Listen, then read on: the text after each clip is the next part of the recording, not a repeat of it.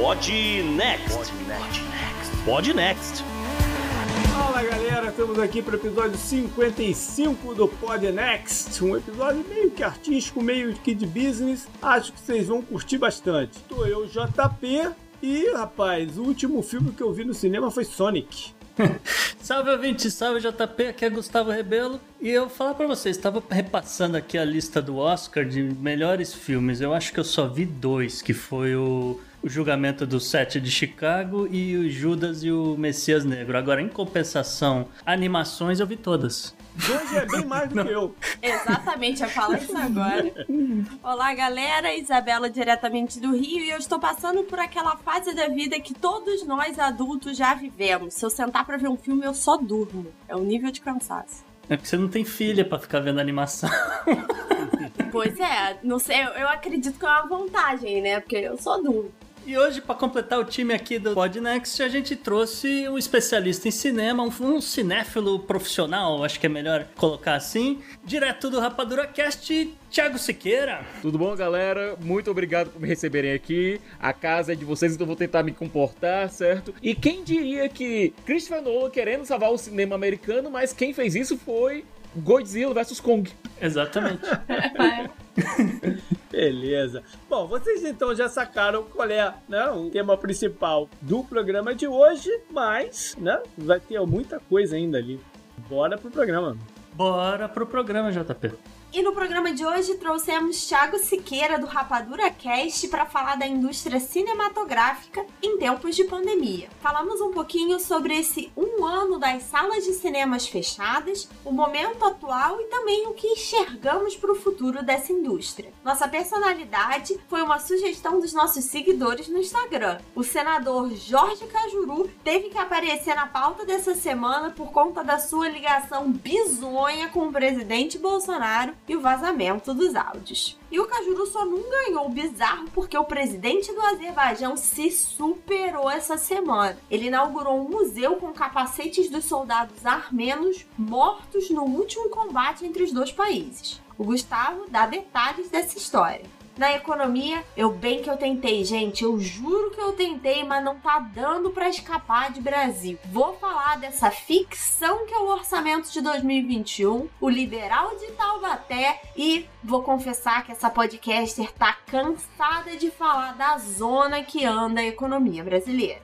No meio ambiente, falamos sobre mais um capítulo no conflito China e Índia na região do Tibete. E dessa vez envolve uma usina hidrelétrica. E Madoff, o rei do esquema em pirâmides, morreu essa semana e nós falamos um pouquinho sobre ele e o crime que ele cometeu para vocês. Como sempre, encerramos com a agenda do presente e do futuro e a nossa dica da semana, que também tem um pezinho em Hollywood. Vamos nessa?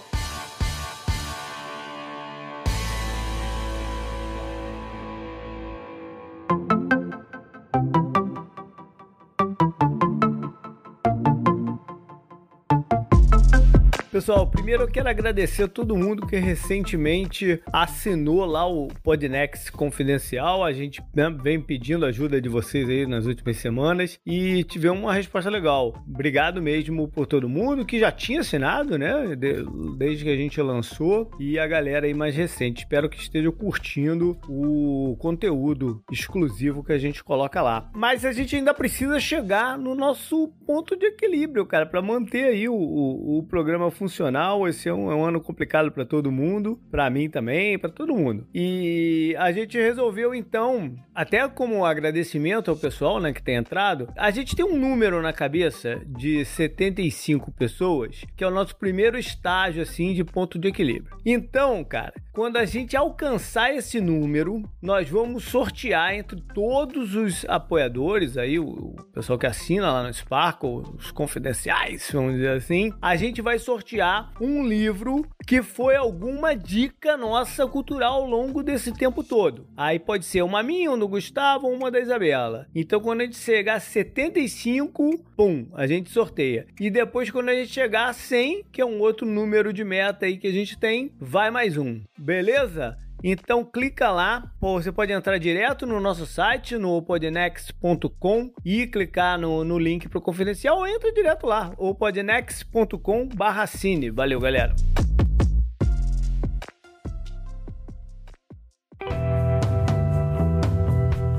Assunto quente da semana.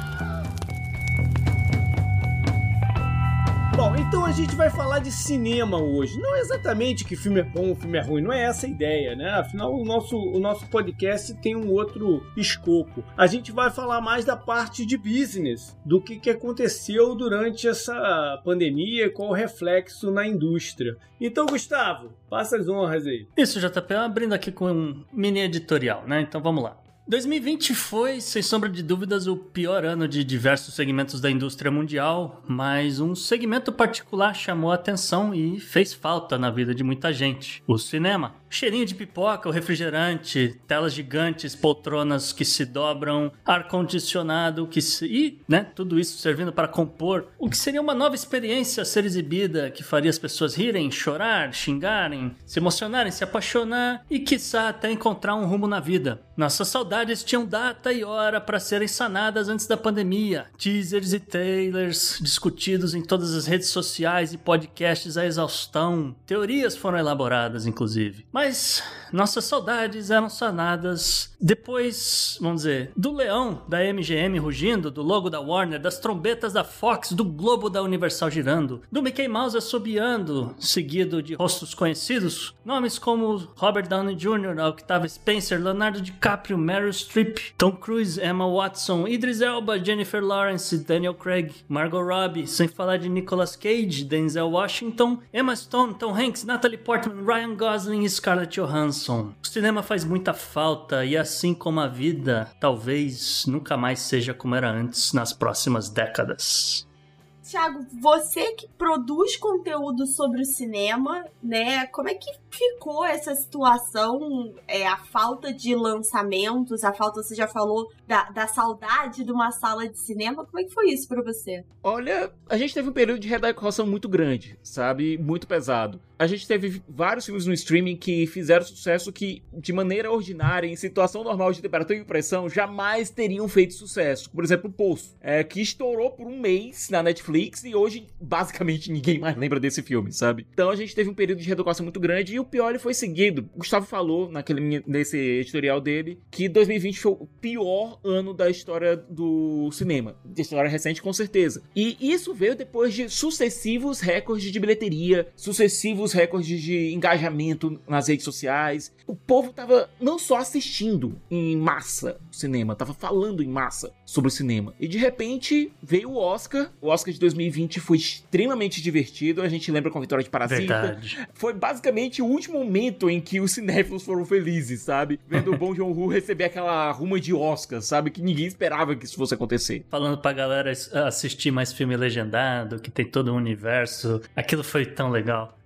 começou com começou com aquela foto linda do Bon Joon-ho e do Taika Waititi chegando no aeroporto, com o Taika tirando a máscara de maneira estilosa, sabe? Culminou na festa do Oscar com o Bon Joon-ho vendo fotos de do Bon Joon-ho tendo o nome gravado lá no nas estatuetas, uhum. que acontece depois da cerimônia. E depois disso, puf, os grandes blockbusters que estavam prestes a estrear foram adiados sucessivamente. Quem eu acho que notou essa primeira movimentação foi a Universal, que começou a adiar Velozes Furiosos, adiou o lançamento internacional de 007. Uhum. É. É, a minha primeira lembrança é o, é o James Bond ter sido adiado. Foi minha primeira lembrança. Mas quem realmente chutou o balde foi a Universal quando colocou já o Furiosos pro ano seguinte. Uhum. Porque eu acho que eles já tinham gente avisando: olha, isso vai demorar. Isso não vai ser uma paralisação de dois, três meses. Isso vai demorar. Talvez pela ligação deles com a Ásia, né? Pela Sony, por um monte de coisa. Ah, mas tinham... o mercado asiático aí é um animal completamente diferente. Não, mas eu digo pela experiência com, não pandemia desse jeito, mas com algumas coisas que já aconteceram na região, entendeu? E quanto tempo levava para normalizar a situação, né? Talvez eles tivessem um cheiro um pouco melhor do que os outros. É, um adiamento de um ano foi algo que a indústria. Todo mundo ficou, não, isso não vai durar um ano.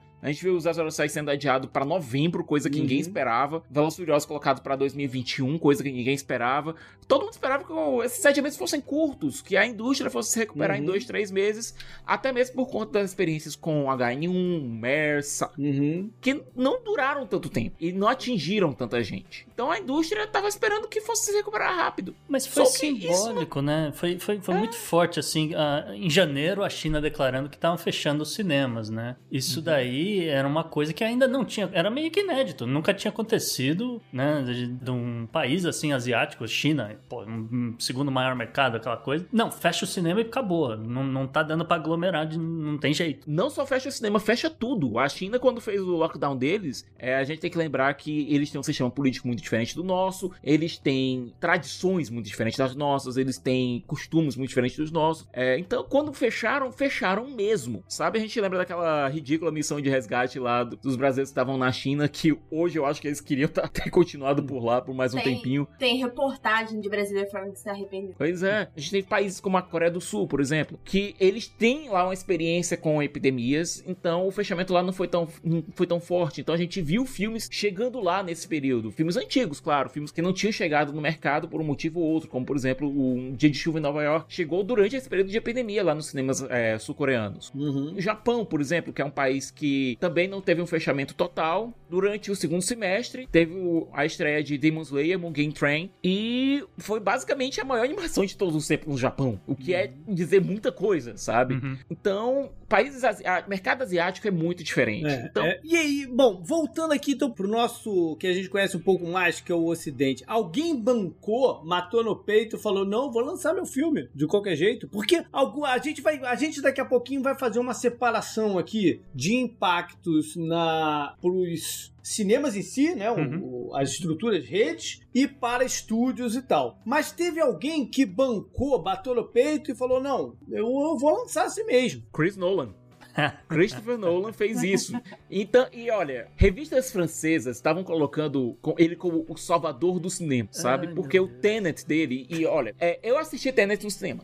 Certo? Aham. Eu pude ir numa cabine de imprensa controlada, ambiente controlado, é, pouca gente, espaçamento, etc, etc. Eu pude ver Tenet no cinema. E ver um filme em casa e no cinema, eu concordo com o Nolan que a experiência do cinema é completamente diferente, Uhum. especialmente numa tela IMAX. Porém, não deu certo, sabe? É, os Claro. Estados Unidos estavam numa Tava numa alta muito grande de casos. Os dois mercados principais dos Estados Unidos, que são responsáveis por uma porcentagem gigantesca da bilheteria, Nova York e Los Angeles. Então, Nova York e Califórnia estavam trancado, fechados. né? É tudo, Tudo trancado. trancado. Uhum. E o Nolan, ele não queria lan- sequer lançar o filme, o filme dele no drive-in, que era o que tava basicamente funcionando. Uhum. É verdade, né? A gente viu a volta dos drive-ins. Isso foi uma Uhum. coisa muito, muito fora da curva. Muito cara. É, mas era, E- era não era significativo assim, né? Porque Não. um ou outro que tem perdido é, numa cidade pequena ou noutra, entendeu? É, foi um negócio muito mais de, de extravasar. Você ia lá ver um filme, um desenho animado antigo, entendeu? Do que realmente uma, um, um canal pra lançar filme. Agora, você falou do, do, do Tenet que, que lançou e tal. O problema é que ele lançou exatamente como você falou, né? num momento muito ruim, né, do- da parada, e que por mais que tivessem algumas das cadeias ainda abertas, com uns reprises desse, com as pessoas não estavam confortáveis pra sair da sua casa e ir pro cinema. Mesmo que tivesse aberto, as pessoas não estavam confortáveis pra fazer isso, porque o, o cinema tem um grande problema.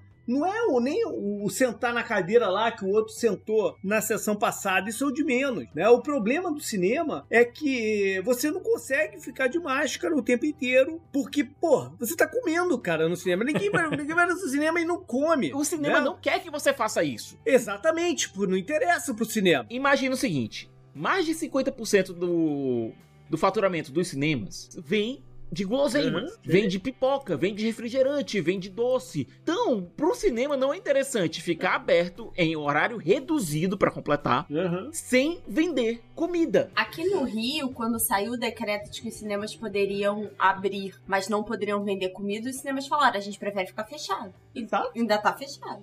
Não, tem- adianta. é, não, não, não é adianta. rentável, não é no, como modelo de negócio não adianta. E, por exemplo, você tem o caso, você pode falar, ah, mas outras coisas tiveram público, tipo aqui, assim, a NBA quando voltou agora no pro, campeonato, pro último campeonato, o, a cidade que eu moro aqui, Orlando, foi, foi um teste. Ele foi, foi um lugar que eles fizeram, todo tava tava tava, esta- ginásio vazio. Aqui fizeram com o público. Eles fizeram com um baita distanciamento e você não podia comer no assento. Você tinha que ficar de, de máscara. Só que, pô, é diferente o jogo de basquete do cinema, porque o jogo de basquete, o, o, o time pode fazer isso, por mais que não vai ter a arrecadação da, da parada, mas ele tem outras que estão rolando lá durante a partida. Tem os direitos tem patrocínio. de televisão, Uhum. tem os patrocínios, tem a parada toda. É. Então é diferente do cinema que. Do cinema que eu digo, a rede, não tô falando do estúdio, a rede, que depende da venda. O Thiago falou em 50%, mas eu, eu acho que é maior o número. É até. maior. Eu, eu coloquei mais de 50%, porque varia de rede pra rede, pra de cinema pra cinema, etc, etc. Mas é uma arrecadação extremamente substancial. Se você tirar isso, os cinemas vão operar no prejuízo. Ingre- Só ingresso não paga as o custo de operações. Não, não até dá porque, lucro. por exemplo, você tem uma Disney que ainda por cima aumentou o percentual de, de, de cota deles lá. É, é altíssimo. Se eu não me engano, é, sei lá, 70% ou 80%. Fica variando assim. de semana pra semana. É, nas É. semanas de estreia é bem, é bem mais alto. É. Agora imagina o seguinte: você tem aqui no Brasil um público que. Eu, eu fico reticente até em dizer isso, mas o público brasileiro, vamos dizer que ele é apaixonado, certo? Ele é Uhum. muito passional. Sim. É um público que gosta de interagir com a pessoa que tá do lado, com. com... É um, cinema não é só a experiência de você sentar e receber as imagens. Uhum. Hum. Existe também o componente social. Uhum. Então você tira do, da equação aqui esse componente social, boa parte da magia da experiência se perde. Você tira a questão da pipoca, que é um componente cultural. Pra muita gente, pra mim não, eu já tive minha fase de comer muito em cinema, mas eu- hoje eu já me abstenho disso. Mas você tira a questão da, da alimentação do cinema, você também perde uma parte do público. Então, o que aconteceu aqui foi desastroso. A, a mesma a pseudo-abertura que a gente teve aqui lá pra em meados do segundo semestre, não deu certo. As bilheterias eram pífias. Uhum. Aham. E Você tem. Pior. Existe, existe alguma algum estudo de quantas salas de cinema viraram, viraram igreja na- durante a pandemia, não? Igreja não, mas eu ia falar, JP, que alguns cinemas nos Estados Unidos viraram ponto de dispensaria. Dispensaria de maconha. Principalmente Agora- da Califórnia. No Brasil, a maioria dos cinemas, quando fecha, vira igreja, né? É, Quase mas é- agora a maioria dos cinemas agora são em shoppings, então É, não tem muito como essa. fazer mais isso. É, o- É, né? a maioria, quem já tinha que virar é, Igreja Universal já virou Igreja Universal. É. Mas um impacto grande que a gente tá vendo agora, e eu vou ter que adiantar um pouco a timeline pra isso, é o Arclight. Que era um dos maiores grupos exibidores dos Estados Unidos, um grupo fortíssimo que tinha, aliás, que, operava algumas das salas mais icônicas de Los Angeles, já disse: a gente não vai mais abrir as portas. Não vamos esperar. Não, eles fecharam mesmo. Você tem diretores como Quentin Tarantino, é, Edgar Wright, que estão desesperados, sabe? São pessoas que viviam naquele cinema. Sabe o Dome, que é um dos cinemas mais icônicos, o Cinerama Dome, que é um dos mais icônicos de Los Angeles. Cara, eu não consigo imaginar, sabe? O cine- é, a indústria cinematográfica de Los Angeles tem isso. Tem também o lance do. É o do social, né? É o que você falou. Uhum. Tarantino e, e Wright, eles indo nesses cinemas e tal, porque provavelmente também já conheciam uma galera que ia junto ali também, discutindo as mesmas coisas e tal, né? Esse componente social realmente é muito importante. Bom, aí uma outra, uma outra coisa que a gente viu acontecer em 2020 foi ah, o início de filmes que começaram a sair no video on demand antes, eh, obviamente nem estavam saindo no cinema. Acho que a primeira primeiro filme assim que eu me recordo e aí também Aham. vantagens de ter Já filho sei- já pequeno, sei- Já sei, até do que, que você vai falar. que foi Trolls 2. E olha, a reação do mercado, especialmente da AMC, quando o Trolls 2 foi anunciado como lançamento em VOD, foi a pior possível. Eles disseram que iam banir filmes da Universal. Quando passou dois, três meses depois e a crise não passou, aí a AMC fez um acordo com a Universal e aí ficou tudo elas por elas, sabe? Hum. Mas a reação inicial com filmes como Trolls 2, Mulan, que eram filmes esperadíssimos e irem pra VOD streaming, a reação do- dos exibidores foi a pior possível. É, um, um evento específico que eu me recordo foi justamente na França, que tem uma indústria exibidora muito forte, é um tiozinho de um cinema lá quebrando num vídeo o um cartaz de Mulan. sabe? É, o, o medo é natural, né? Você, você tá vendo uma ameaça ao, tua, ao teu modelo de negócio, né? Uhum. É, você tá vendo essa ameaça. Agora, no, no caso específico do, do cinema e dessa indústria, é o típico caso. Às vezes eu falo aqui pra alguém assim, quando um cliente é, sai, para de trabalhar com a gente, vai trabalhar com outro, não sei o que, eu falo, pô, deixa aí, cara. Deixa aí, porque ele vai ver como é que tá acontecendo lá do outro lado e vai voltar. Então, esse aqui é um caso que, de repente, pros cinemas foi bom acontecer, entendeu? Não, não a pandemia, não tô falando disso, tô falando do- os caras lançarem na plataforma de, de streaming primeiro, porque as pessoas viram. Tiveram a certeza que não é a mesma coisa, entendeu? Não é a mesma coisa. Agora tiveram a certeza. Aí tem segmentos de mercado diferentes. Você tem segmentos de óbvio, consumidores é. diferentes. Óbvio, óbvio. Tem pra muito consumidor que não é cinéfilo, que não, não tem um apego emocional Uhum. tão grande à experiência cinematográfica, o fato de você poder assistir em- o filme em casa, no Uhum. seu sofá, fazendo a sua própria pipoca, fazendo seu próprio lanche, é, não tendo que pagar estacionamento, não tendo Uhum. gasto de gasolina, não tendo gasto com Uber, não tendo gasto com whatever. Quem tem filho pequeno, não tendo que passar Uhum. na frente de loja de brinquedo e, e a criança acaba levando alguma coisa, sabe? Olha, pra parte do público. Mas eu vou te falar, cara, essa galera provavelmente já não tava indo ao cinema. Já não Eu tava. sei. Já, já, já de Mas aí alguma é forma tava vendo em casa, entendeu? Já não tava indo. Eventualmente essa galera ia assistir algum filme Um entendeu? outro perdido, mas não era o público recorrente. né? Não era o público recorrente. É, uma coisa que eu queria chamar a atenção é que até agora a gente tem falado, né, dessa, vamos dizer, desse cabo de guerra entre o lançamento, né, e, e os exibidores e tudo mais. Mas assim, não, não tem como colocar um selo de vilão. Obviamente, a ponta curta aí ficou com os exibidores que já tem uma margem menor. Se a gente olhar para Brasil, aqui agora a gente na timeline tá falando dos Estados Unidos, mas se a gente olhar para Brasil, a gente já tava vendo vários exibidores aqui sofrendo, né? Grupo Estação, especialmente no Rio, que tava sobrevivendo a duras penas. Mas a culpa também não é dos estúdios. Eles estão fazendo o que dava para fazer com o negócio naquele momento. Não, o estúdio tá com o produto encalhado. Basicamente Entendeu? isso. Então, assim, e o streaming já vinha crescendo, as plataformas já vinham se fortalecendo. Então, eu acho complicado, e eu sei que não era a intenção aqui, né, apontar dedos e culpados e tudo mais, mas, cara, eu não vejo solução. É, não- não- como é que salva os exibidores nessa? É aí que tá. A gente tá no... agora, se a gente avançar a timeline pra agora. Aliás, vamos, atra- vamos atrasar um pouquinho. Vamos colocar a timeline ali em, em outubro, novembro. Quando a Warner anunciou que iria fazer a- os lançamentos a partir do Natal de 2020, ou seja, o lançamento de Mulher Maravilha em 1974, e os lançamentos iam ser simultâneos. Ela ia lançar os filmes no cinema e na HBO Max ao mesmo tempo. Uhum. Ela precisava crescer o HBO Max, ela precisava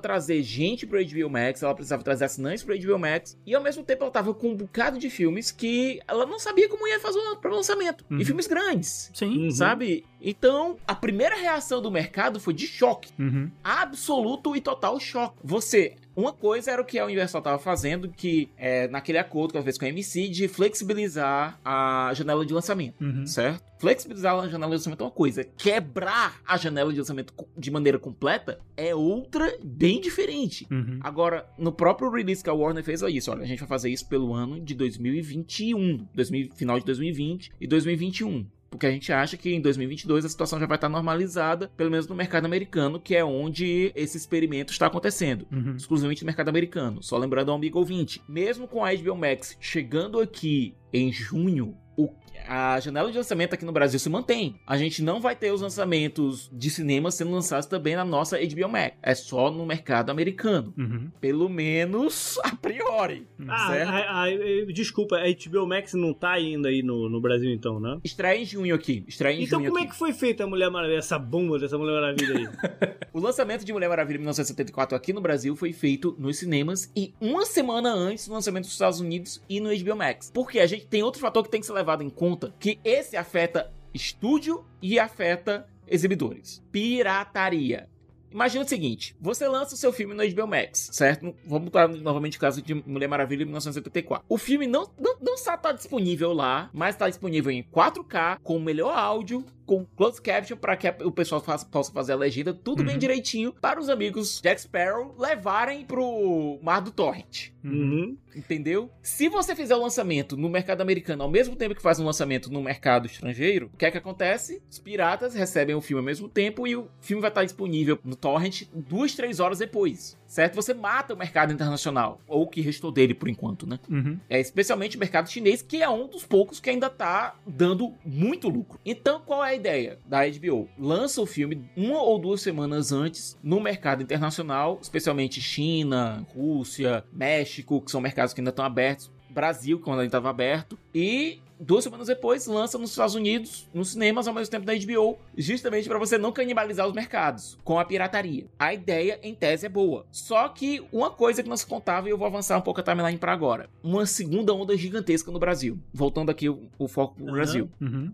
É, a gente teve o lançamento de Godzilla vs Kong. Vamos colocar o lançamento quando começou a segunda onda. Judas and the Black Messiah, certo? Uhum. Judas e o Messias Negro. Ele chegou a ser lançado aqui no Brasil, mas ficou em cartaz basicamente uma meia semana antes da segunda onda bater forte e os mercados começaram a fechar de novo. Enquanto isso, o filme tá lá disponível na HBO Max, portanto, é. jogado na pirataria. Mas só por isso que eu consegui ver também. Eu, eu, não tava indo no cinema, né? né, De volta aqui na, na, na discussão. Pode, não, né, infelizmente, a sala de cinema estava fechada, continua fechada, vai abrir amanhã, inclusive, depois a gente fala sobre isso. Mas eu só consegui consumir o filme, né?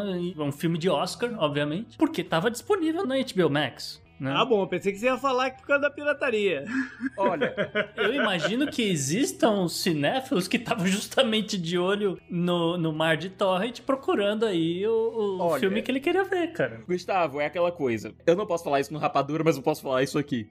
Eu sou assinante da Hulu e da HBO Max, certo? Certo. Através de VPN. Uhum. certo? Então, eu assisti Judas and the Black Messiah, eu, eu- meu, dinhe- meu rico dinheirinho, que aliás tá ficando cada vez mais desvalorizado em relação ao Nem dólar. fala. Certo? Foi pro pessoal da HBO da Warner, então eles receberam. Eu, eu gosto de pagar pelo meu entretenimento. Eu gosto de Uhum. dar dinheiro, sabe? Pra. Se eu assistir, Sim, se eu sim, assisto sim. um filme, se eu assisto um filme, se eu ouço uma música, eu, eu quero pagar Uhum. Uhum. sabe? É, então eu assisti Nomadland na Hulu, eu assisti Judas and the Black Messiah na HBO Max, pagando pra consumir esse conteúdo, Uhum. certo? Uhum. Pagando do único jeito que eu posso. É desse jeito meio torto, mas eu tô pagando. Eu tô dando dinheiro pra quem tá me divertindo, Sim, você, sabe? você de- deixa eu esclarecer aqui. Você tá dando dinheiro porque você assina mensalmente essas plataformas de stream. tá? Que não estão disponíveis no Brasil. O método dele já não é o método 100% correto, né? Então, Uhum. acho que é isso que ele quer Não, mas dizer. ele. Não, não, mas tudo bem, mas ele tá dando de uma forma, porque tá dando direto lá pra, pra plataforma. Pois é, mas Entendeu? para as exibidoras aqui no Brasil, isso é Do péssimo. Brasil, eu sei. Exatamente. Do, do Brasil, sim. Agora, tem- a- aqui vale só um, parênteses pra gente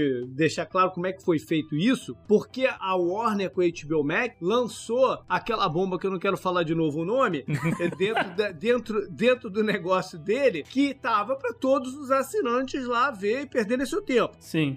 O- a Disney, por exemplo, quando lança Mulan, a Disney tem o, o Disney Plus, mas ela falou: não, não, não, não, não. Você, o, o que paga o Disney Plus, você não vai ter acesso a Mulan. Ai. Pra ver Mulan, você tem que pagar um extra de, sei lá, de 25 dólares. 30. Eu não- agora não me lembro exatamente quanto era. 30, 30. pratas. Caraca, Eu me lembro que o valor que eu paguei aqui É. E, novamente, eu utilizei VPN pra fazer esse pagamento. Eu paguei 130 reais. caraca. É muita vontade de ver Mulan, viu? Parabéns.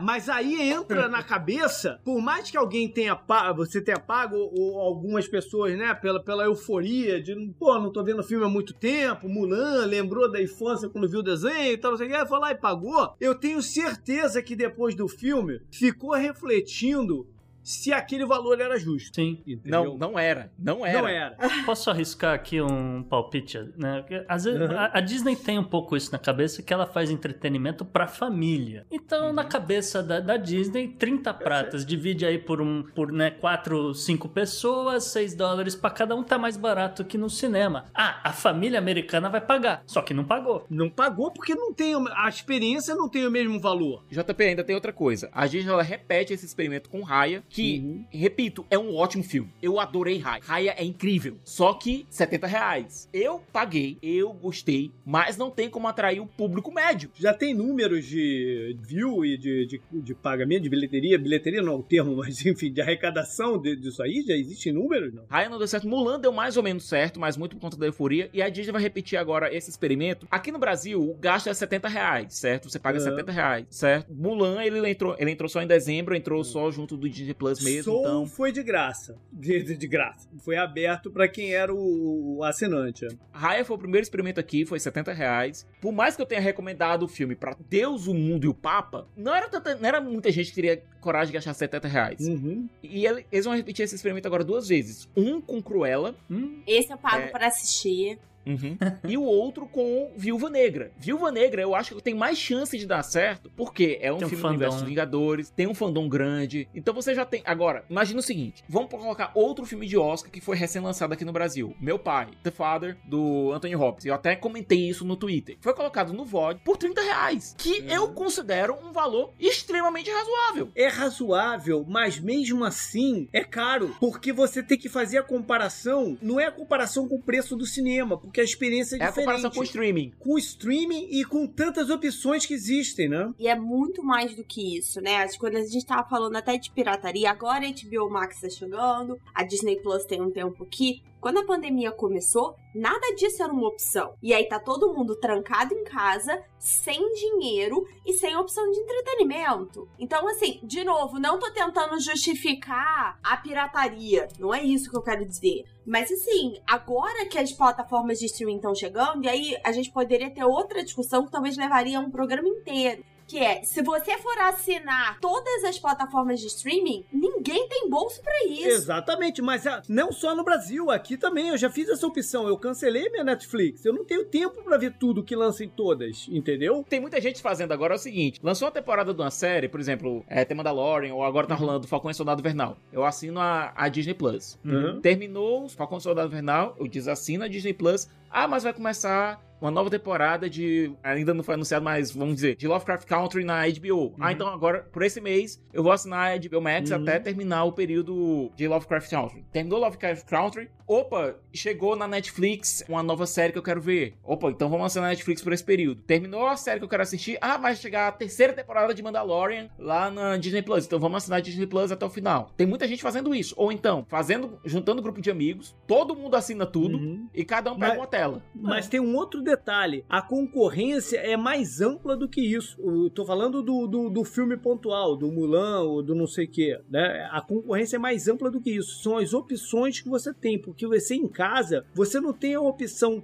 só do filme ou do streaming. Uhum. Você vai avaliar se, se esses 30 reais, 70 reais, vale você pagar agora ou não. Ou eu vou ver o jogo do Flamengo que tá passando. Uhum. Ou eu vou ler um livro. Ou eu vou, pô, sei lá, ver filme pornô na internet. O, o que não, não importa, entendeu? Você tá em casa e você tem opções amplas. Agora, JP, aqui no Brasil, como a Isabela falou, a opção não era tão ampla porque a Disney Plus só chegou lá no segundo semestre, entendeu? Então a gente tinha basicamente a Netflix. A Netflix aqui nadou de braçada Sim. entre março e setembro. Nadou de braçada. Como eu falei, tinha filme que, da Netflix que nunca, nunca iria fazer sucesso e acaba virando trending top. Sim. Uhum. Sim, então vou até aproveitar que você levantou aqui a bola, o Sicas, pra falar aqui, ó, olha só, a Netflix chegou a 204 milhões de assinantes em 2020, ao final de 2020. Ela é seguida da Amazon Prime com 150 milhões, mas aí é mais porque a galera acaba assinando, né, pra não Hoje bateu 200 milhões.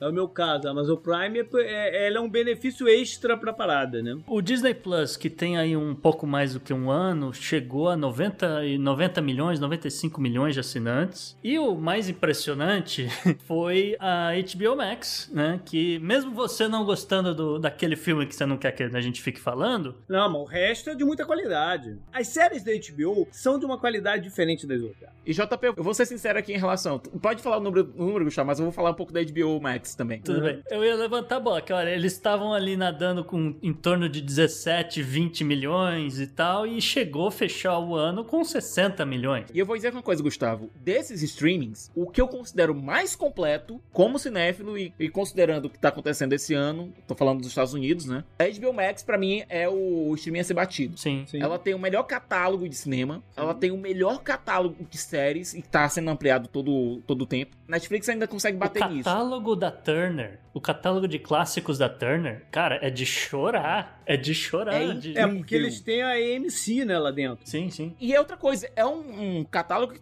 tem curadoria, sabe? Quem tá colocando esses filmes lá tá sabendo o que tá fazendo. Isso é muito legal, porque saiu o, o- recentemente, né? O 10 anos de- desde o primeiro filme. Não, desde o primeiro filme, não, desculpa. 10 anos desde o primeiro episódio de Game of Thrones aquele- e o fenômeno cultural e não sei o quê. E a HBO Max preparou toda um- uma página, eu não sei explicar, é um layout diferente por causa disso, que você consegue clicar ali no, no personagem, seu personagem favorito, sei lá, vamos dizer que é o Jon Snow, e você vê todos os capítulos no qual ele se destaca. Então você vê a storyline dele inteirinha. É esse tipo de curadoria que é incrível. Imagina o seguinte, a gente teve o lançamento agora de Godzilla vs Kong, certo? Que eu falei até na abertura brinquei, tá salvando os cinemas. E é o maior filme americano desde a retomada, de longe. Tá fazendo muito dinheiro na Ásia, tá fazendo muito dinheiro na China. E com essa reabertura gradual que tá tendo nos Estados Unidos, tá conseguindo fazer dinheiro no streaming e no cinema. Uhum. Por quê? Porque, honestamente, se você tá vendo o filme Godzilla vs Kong, você quer ver o Godzilla e o Kong lutando na maior tela possível, de preferência no IMAX. Entendeu? Eu assisti o filme aqui na minha televisão, coisa e tal, mas quando os cinemas estiverem reabertos e for seguro que eu vá, eu quero ver isso no cinema, eu quero ver isso no IMAX. porque também é a melhor coisa do filme, né? Não tem história, é só os dois brigando e, e é excelente que seja isso O também. filme se admite, é isso, é isso. Eu vou aproveitar isso que você está falando para trazer uma outra situação aqui que eu acho que é importante também. Já pensando até em futuro. Ok, vamos imaginar que a pandemia, né, a vacinação vai correr solta aí, acelerada por todo mundo. E be- beleza, tá, tá, tá tudo redondinho para voltar ao normal aí de exibições e tal. Como é que tá o engarrafamento de filme para arrumar data? Ah, excelente pergunta. Feio, feio. Isso que eu tô te dizendo, feio. Vamos dizer o seguinte: eu acho que a grande estreia, as duas grandes estreias que a gente vai ter no verão americano vão ser agora Velozes e Furiosos 9. Que é infinito, né? Que é Daqui infinito. a 60 anos a gente vai estar aqui, você vai estar lá no Rapadura falando de Velozes e Furiosos de 93. O rumor que saiu, você viu o rumor que saiu, acho que foi hoje, eles estavam falando, vão fazer Velozes e Furiosos versus Jurassic World. Eles vão correr Foi contra uma os... brincadeira, é uma brincadeira, mas. Eu levo não a duvido sério, não duvido nada. Não duvido nada que tem algum executivo na Universal já pensando: opa! É, faz o crossover, deu certo com o King Mas- Kong. Pô. Olha, os dois maiores filmes que a gente vai ter no verão americano, na minha opinião, talvez três: Velozes e Furiosos 9, Esquadrão Suicida e Viúva Negra. Vão ser os três grandes filmes. É, a gente teve aquele discurso do presidente Biden que ele disse que se todo mundo fizer sua parte, vai ter churrasco de 4 de, 4 julho. é. Sim. Certo? O que significa que vai ter cinema. E aí, Sim. a gente já tá vendo isso, já, tá- já tá tendo uma, uma abertura gradual em Los Angeles e Nova York. Se Los Angeles e Nova York reabrindo, as bilheterias vão voltar. A NFL já está fazendo planos para full capacity no, no campeonato em setembro. Olha. Não, não o sabia. Hollywood Ball já tá fazendo planos pra ter show, gente. Então, sabe, a vida life finds a way aí nos Estados E Unidos, aí sabe? vem a Então, minha pergunta, Thiago. Eu vou mudar um pouco de foco. Gustavo, você quer falar alguma coisa? Mas eu acho que tem que, tem que responder essa pergunta aí do, do engavetamento, né? Como é que eles vão resolver essa, essa destravar esse engarrafamento? Essa é uma curiosidade. você tem o Tom Cruise, certo? Que iria lançar esse ano tanto o Top Gun 2 Desnecessário Top Gun 2, eu assisto o velho mesmo. o que é que ele fez? Olha, considerando que ainda vai ser gradual, então vamos fazer o seguinte: eu vou lançar o Top Gun, que ia ser no meio do ano, no final do ano, até porque tá tendo esse engavetamento já com Warner, Disney e Universal lançando os seus projetos. Então, vamos colocar aqui o Top Gun no final do ano. Eles trouxeram um filme que tem menos apelo, que é o novo G.I. Joe, que é focado no Snake Eyes, pro meio do ano, fizeram uma troca jogaram o Top Gun pro final do ano e colocaram Missão Impossível pro ano que vem. Hum. Tá tendo muito esse rearranjo, sabe? Uhum. A Warner é um, dos- um dos poucos estudos que eu digo, olha, vai manter o calendário porque HBO Max. Sim. Eles sabem a data que o filme vai sair na HBO Max. Teve uma mudança agora no Mortal Kombat, por exemplo, porque como Godzilla vs Kong tava dando assinantes e tava dando dinheiro nos cinemas, o que é que ia acontecer? O Mortal Kombat e o Kong ia ter um, um espaço de uma semana. Pra não canibalizar, eles tiraram Mortal Kombat um pouco pra lá, deixaram três lançamentos grandes em um espaço bom de tempo, razoável de tempo na HBO Max, que é o Snyder Cut, o Godzilla vs Kong e o Mortal Kombat. E aí eles não conseguem, eles não canibalizam um lançamento no cinema e também não canibalizam dentro do próprio HBO Max. Mas fora essas esses adiamentos de uma ou duas semanas, a HBO Max ela deve segurar o calendário da Warner. Agora os outros estão em fluxo. A Disney, ela deve também manter a data de Viúva Negra e de Cruella, porque vai ser lançamento simultâneo com o Disney Plus, certo? Mas o resto, e, e se a gente for colocar, voltar aqui pro Brasil, onde a Isabela e eu estamos, cara, aqui a gente não tem data de nada. Os trailers estão saindo sem data. Mas essa era a minha pergunta. O, o, o assunto que eu queria puxar era o seguinte: a gente tá falando de um engavetamento nos Estados Unidos. Aqui no Brasil,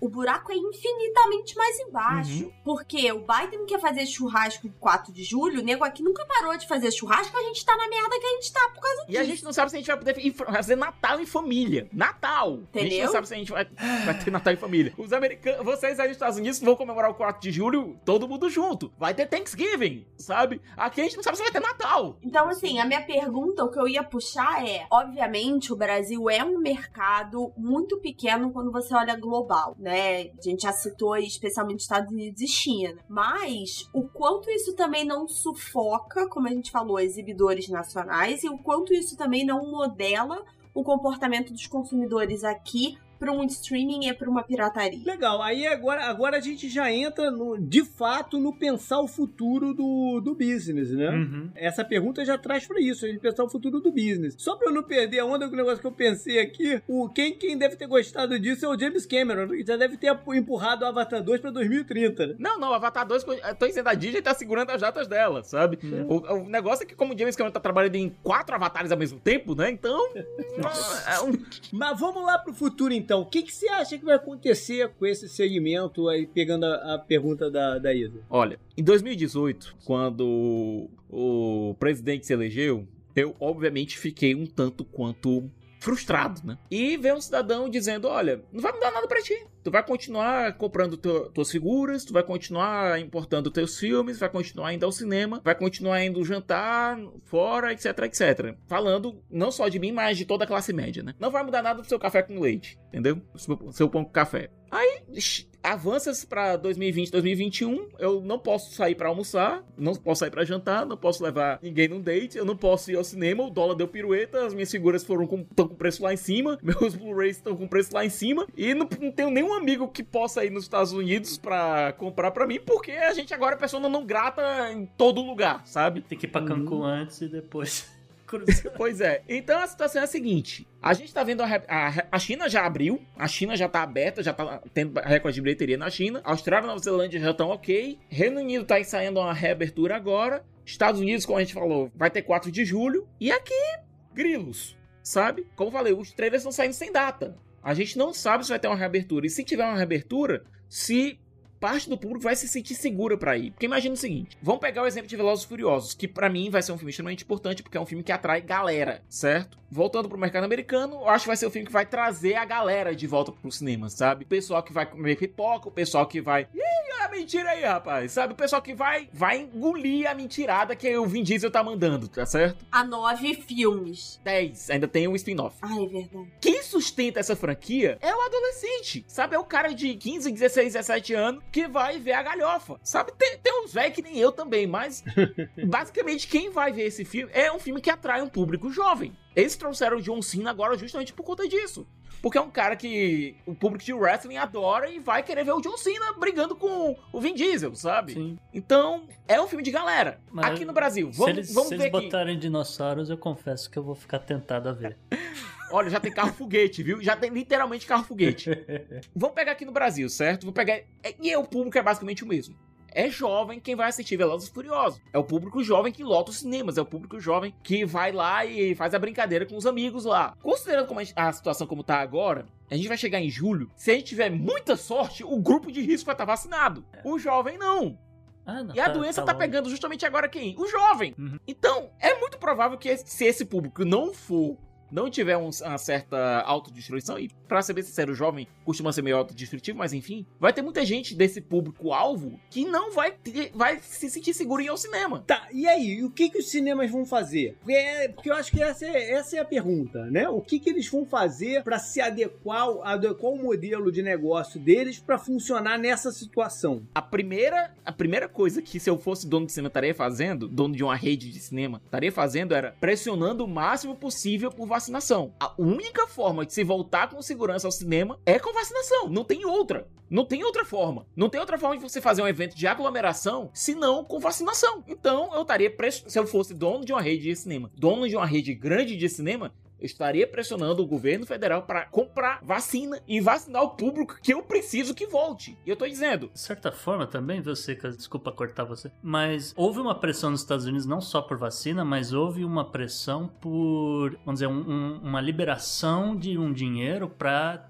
os cinemas nos Estados Unidos terem liquidez. E isso aconteceu. E, e teve um plano para segurar essas indústrias. Não, e, e, foi uma das coisas que saiu justamente no, no último pacote de estímulo aí de 1,9 uhum. trilhões e tal. Meio que salvou, salvou os cinemas nos Ma Estados Unidos e a Broadway. Salvou, mas não, mas não conseguiu salvar Arclight, por exemplo. É, não. Aqui no Brasil você não tem isso. Você não tem um plano para você conseguir segurar empresas de médio porte. Então, se você tem um cinema de bairro, se você conseguiu sobreviver a essa crise, você é a resistência. Uhum sabe? Você pega, por exemplo, olha, toda vez que eu vou para São Paulo, eu adoro ir lá no, no cinema de arte. Eu adoro visitar os cinemas de arte de São Paulo, sabe? Eu adoro ir, ir na, na Paulista visitar os cinemas de arte de lá. Não vou aguentar, não vou suportar. O Belas Artes não vai conseguir suportar. Tem um público que é voltado para um público específico que tem um demográfico com uma idade um pouco diferente e tal, mas não vai conseguir suportar porque é um cinema de nicho. Uhum. Cinema de grande público vai ser pior ainda. Sim. Porque o cinema de grande público ele depende de todo mundo, ele depende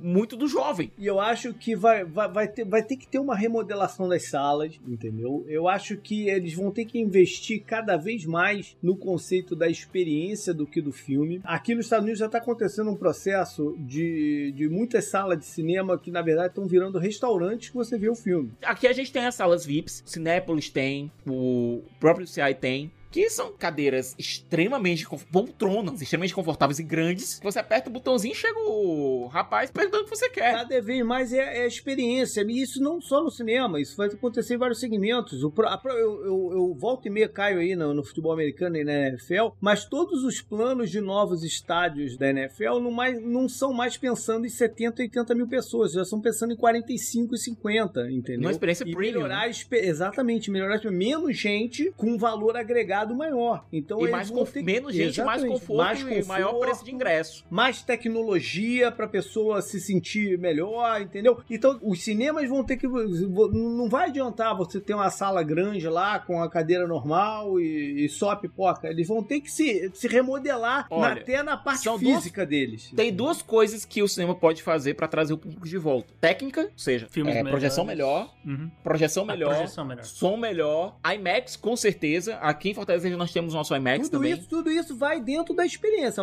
melhorar a experiência, isso. tudo isso. E a segunda é projeção boa, com tela de tamanho regular, mas ao invés de investir na tela, investir na poltrona, investir no, no conforto do público. Uhum. São as duas coisas. Agora, a questão é, quando isso vai acontecer? Porque os cinemas vão precisar de capital de giro para fazer uhum. isso. É, liquidez, e aqui a né? gente não... Uhum. É, e aqui a gente não tá tendo investimento, a gente tá tendo um, um plano de resgate para a indústria do entretenimento é, inexistente aqui no Brasil. Não tem um, um plano de suporte, não tem um plano de resgate resgate, não tem um bailout, não tem nada, sabe? Sabe o que, que eu antevejo no, no médio prazo? Eu antevejo os grupos sendo comprados por outros investidores para fazer isso. Eles vão sobreviver, mas vão sobreviver dentro do guarda-chuva de alguém. Eu não tô dizendo que vai ser o, o, o, estúdio que vai comprar o cinema, não, porque eu acho que existe aí uma, um choque de, de, de interesses e de história que é muito difícil de ser quebrada e superada. Não tô dizendo que vai ser isso, não, mas vai, mas vai ser algum outro grupo investidor que vai ver de, de alguma forma, vai enxergar um caminho e aí vai colocar o dinheiro para fazer isso acontecer. Entendeu? Nos Estados Unidos isso pode acontecer com os streamings. Já estão tendo algumas conversas preliminares, rumores que sempre existem, obviamente, da Netflix comprar algumas salas da Arclight, por exemplo. Olha. Certo? Ou da Amazon fazer isso. Uhum. Eu acredito. E... A Amazon, a Amazon, a Amazon compra supermercado, né? Pois é. Tá comprando supermercado, é o mesmo conceito, cara. E aí e vou levantar uma outra coisa disso que o Thiago falou, que é o seguinte: esses filmes, ele citou de filmes de streaming que estão fazendo sucesso esse ano por conta da situação toda, só tem Oscar porque eles abriram mão da regra dos filmes terem uhum. que ter uhum. sido exibidos nos cinemas físicos. Se a Netflix ou qualquer streaming compra salas, ela vai ser capaz de cumprir também essa regra e vai continuar mantendo os filmes dela no ciclo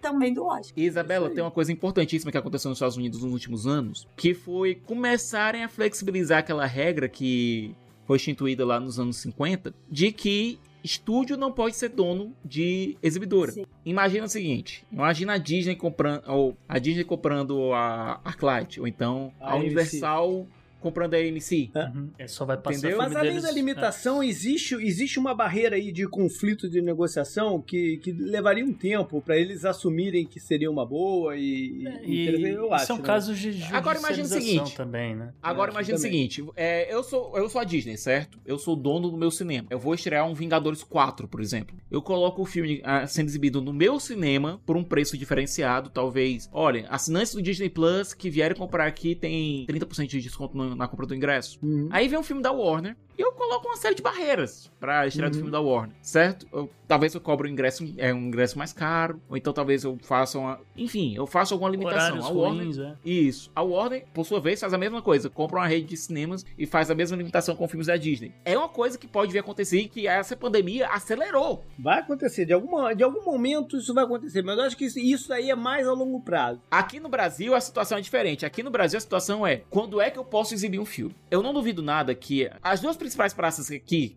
a nossa Los Angeles e a nossa Nova York, são Rio de Janeiro e São Paulo, certo? Sem essas duas praças estarem abertas, eu, o estúdio, não compensa pra mim estrear um blockbuster no país. Sem essas duas praças estarem abertas. Especialmente São Paulo. Mas se a parada se prolongar muito, eles não vão ter o que fazer também, né? Não, aí aí daqui a é pouco que vai tá. atropelar os blockbusters. Eles não vão ter blockbuster, não, não vai ter Exatamente. Imagina pra- o seguinte: a pressão que o Dória deve estar sofrendo agora em São Paulo pra reabrir o entretenimento deve ser fortíssimo, certo? O pessoal tá vendo, hoje a gente teve uma queda de 1% na média de morte, certo? Sem querer datar o podcast, mas é o que aconteceu hoje. A gente teve uma, uma leve queda em São Paulo na média de mortes e uma queda também leve, mas um pouco mais acentuada na média de casos. O pessoal já deve estar olhando e diz: ah, reabre, reabre, reabre. Sem pensar que, olha, beleza, reabre hoje, vai fechar daqui a um mês de novo, certo? Mas em algum momento o Dória vai ceder. Porque ou é isso, ou então ele quebra um setor inteiro porque não tá tendo apoio do governo federal. Então, em algum momento, o Dória vai ceder. Mas aqui ninguém nos ouça, viu? Porque do jeito que a coisa vai, do jeito que você resolve que livro é artigo de luxo de uma elite e você resolve taxar, eu não duvido o liberal de Taubaté resolver taxar cinema e entretenimento online, que é onde né, a galera ainda tá botando grana, afinal de contas é uma elite que ainda tá consumindo esse negócio. Vamos fechar com uma grande pergunta. Sim. Sonic ganha o Oscar 2021, Thiago? Não, não, mas olha, a concorrência tá boa. Eu assisti os indicados e tive que fazer uma corrida pra ver todos. Meu preferido não é Nomadland, apesar de estar dentro dos três favoritos. É Bird of Prey, Bird of Prey, Bird of Prey ganha. Não, não. Meus três. Vamos dizer que meus três favoritos. E se esse cast sair antes do Rapadura Cast, então quem escuta os dois vai ter um spoiler. Meus três favoritos, certo? Não tô dizendo que vai ganhar. Quem vai ganhar com certeza vai ser Nomadland, que tá levando tudo. Mas os meus três favoritos, na ordem, são Meu Pai, Judas and the Black Messiah e Nomadland. É uma pena, porque eu gosto muito do Chicago, o julgamento do set de Chicago. Porque a versão, a versão do Sorkin é muito melhor do que a história, então acho que ele tem um mérito por isso. Aliás, eu recomendo que quem puder assista junto o Judas and the Black Messiah e o Chicago 7. Exatamente, é. Porque, porque os filmes se passam literalmente no mesmo período. Exatamente. Um cita eventos do outro. Então. Legal. Galera, então eu espero que vocês tenham gostado desse papo. Dê feedbacks pra gente, né? Já tinha um tempo que a gente não pedia feedbacks, eu voltei a fazer isso no, no programa passado. Dê feedbacks pra gente, porque a gente quer voltar com outros temas parecidos, de como alguns mercados reagiram e até aprofundar a questão da arte um pouquinho mais. Dê feedbacks pra gente. E Gustavo, dá pipoca pro nosso convidado. Sicas, muito obrigado pelo seu tempo, pela sua participação e aproveita aí os últimos minutos, faça o seu jabá, divulga o que você quiser, Doctor Who, tudo.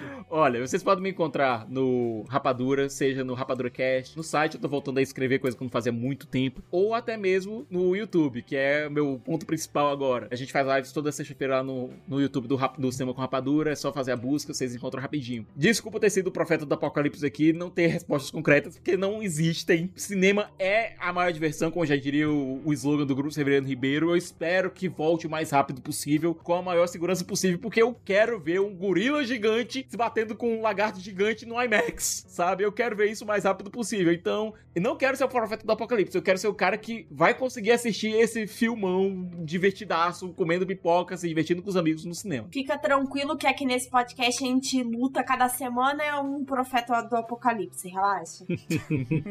Beleza, up next. Up next. Up next.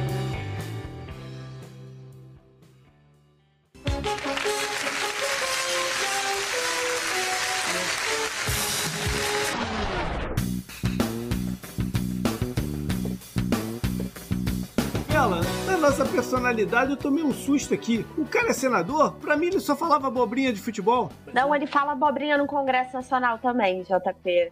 Então, assim, nossa personalidade da semana, votado em massa no Instagram, que a gente abriu lá uma caixinha de sugestões e foi o nome mais citado, é o senador Jorge Cajuru, que era do Podemos de Goiás, antes de toda a confusão que a gente vai citar aqui hoje, antes dele ser chutado do partido. E ele só não tá no bizarro, gente, porque tinha coisa pior para aparecer no bizarro dessa semana. Porque ele merecia o título, talvez, de bizarro do ano, depois do vazamento dos áudios de uma conversa que ele teve com o presidente Bolsonaro e a lambança política posterior, né? Não suficiente os áudios, o que veio na seguinte. Tá, mas um- uma dúvida antes de você- de você seguir. Esse vazamento foi casual ou foi proposital? Foi proposital.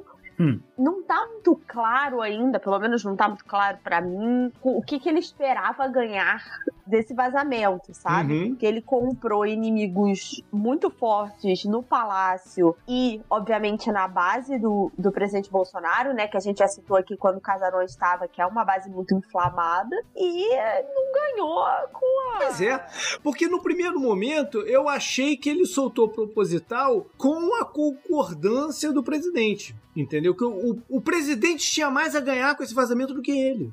Não, né? Eu acho que sim. Abrindo a CPI, que é um dos assuntos que a gente vai falar aqui hoje, Bolsonaro tá ainda mais enrolado. Mas a CPI abrir independente do, do, do, do negócio. A sensação que eu tenho é que, pô, a galera dele vai olhar esse áudio e vai falar: ele tem toda a razão, tinha que chamar os governadores e o prefeito também. Tá, entendeu? vamos lá, vamos esclarecer pra galera que não sabe a história o que é que tá acontecendo e vamos explicar por que que governadores e prefeitos não podem estar Ok, nessa ok, conversa. mas é, é, gente- eu tô falando, eu tô falando da percepção da galera, entendeu? O que que aconteceu pro Cajuru ter soltado esses áudios? Ele teve uma conversa com o presidente Bolsonaro, né, uma conversa por telefone, em que o Bolsonaro pressiona pelo impeachment do ministro do STF, que é o Alexandre de Moraes. Então, é, essa foi a primeira parte do áudio que foi vazada, e, como o JP já falou, era um áudio que era benéfico para o presidente, no sentido que o Alexandre de Moraes é um desafeto dos bolsonaristas por conta de uma série de decisões Uhum. na corte, tá? Então, o próprio Cajuru, que protocolou o pedido de impeachment desse ministro do STF, esse foi protocolado no dia 4 de março, sob a acusação de que o Alexandre de Moraes teria cometido, abre aspas, agressões às garantias de liberdade de expressão e de imprensa e que ele teria violado a imunidade parlamentar do deputado Daniel Silveira, do PSL, que Uhum. foi o mandato de prisão é do Moraes, depois foi confirmado pela Câmara, né? Mas lá no pedido do Cajuru, de novo aí abrindo aspas, ele foi preso ilegalmente a seu mão de alvitre, aí seu aí de novo, falando do Alexandre de Moraes. Então, assim, essa seria a parte que fortaleceria o Bolsonaro perante a base e existe, para quem não sabe, a possibilidade de impeachment dos ministros do Supremo, desde que isso seja colocado em pauta pelo presidente do Senado, que não foi. E aí, agora essa situação acabou rolando até o STF e o ministro Nunes Marques, que foi indicado pelo presidente Bolsonaro e ultimamente tem tomado uma série de decisões políticas que favorecem de novo a base bolsonarista, foi indicado para ser o relator desse processo. Então, até aqui, essa leitura que o JP fez, né, de que ah, soltou para o Bolsonaro parecer bem na fita, até aqui tudo bem. O que acontece é que no mesmo áudio dessa ligação, o presidente insiste muito na necessidade de incluir governadores Uhum. e prefeitos na CPI, porque, abre aspas, não deveria ser investigado só gente nossa, fecha aspas. Qual é o problema? A CPI foi aberta para investigar especificamente Uhum. as medidas não tomadas pelo Bolsonaro e pelo Pazuello. Lembra que essa história da CPI começa a ser ventilada quando tem o problema de oxigênio no Amazonas. E aí, a vontade do presidente de incluir prefeitos e governadores não é, e aqui, gente, não- ninguém precisa ser especialista político para falar, não é uma vontade de fazer a justiça, é a vontade de colocar todo mundo no mesmo saco, porque Uhum. eles sabem que eles podem ser responsabilizados. E a CPI foi aberta, porque o Bolsonaro te, fez uma lambança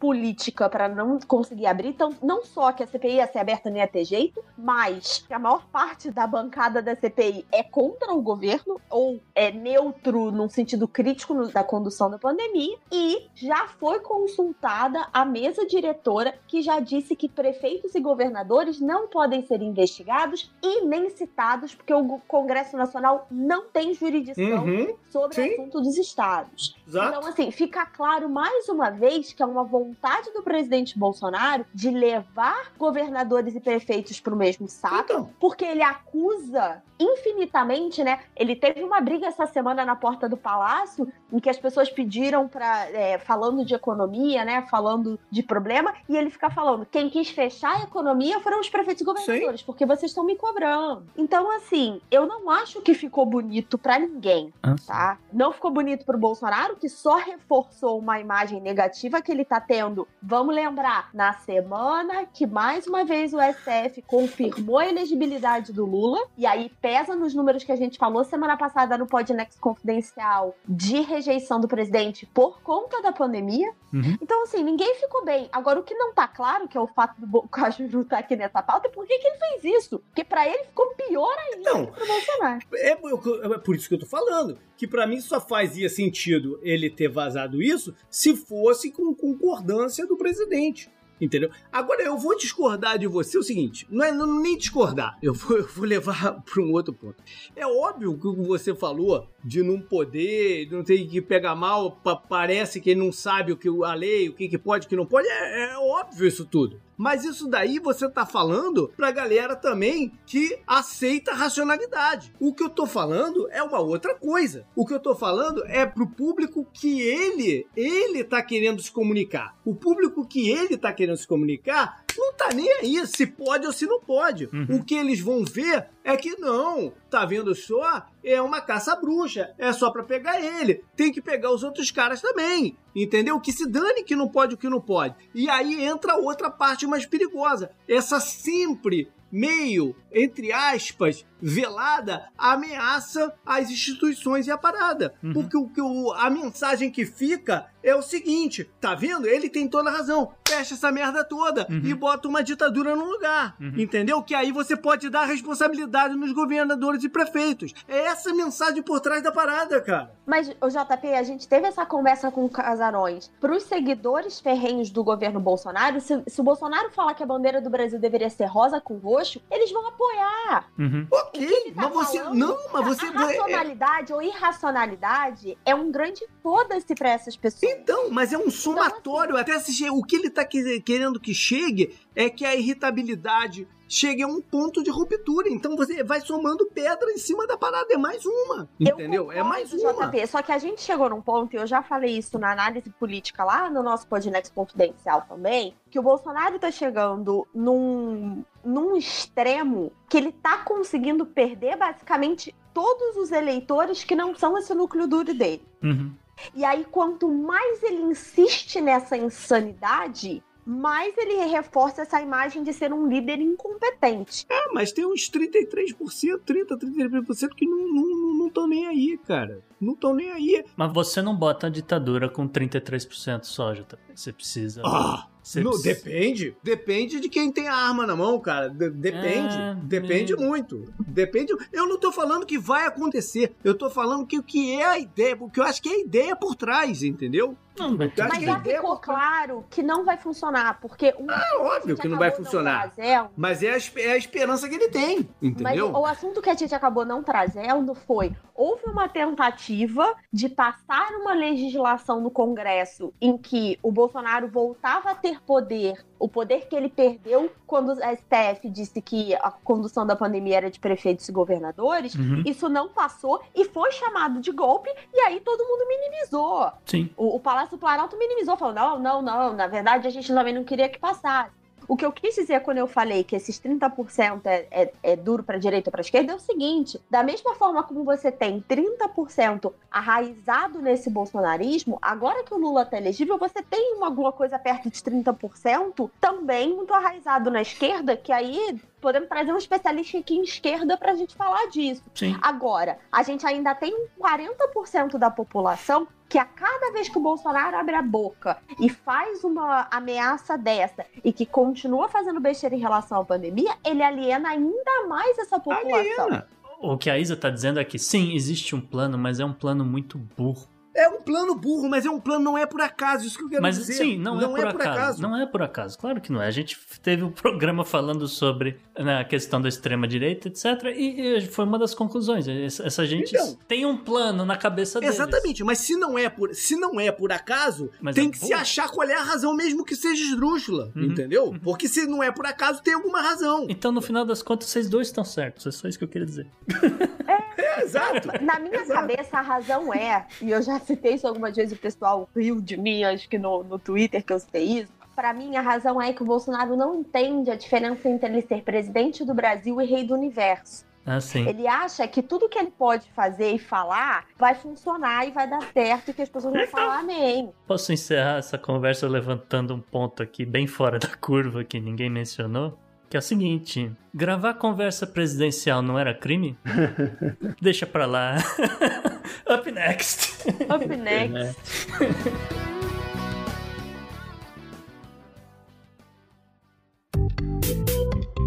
Our enemies are innovative and resourceful, and so are we. They never stop thinking about new ways to harm our country and our people, and neither do we. You can actually see Russia from land here in Alaska.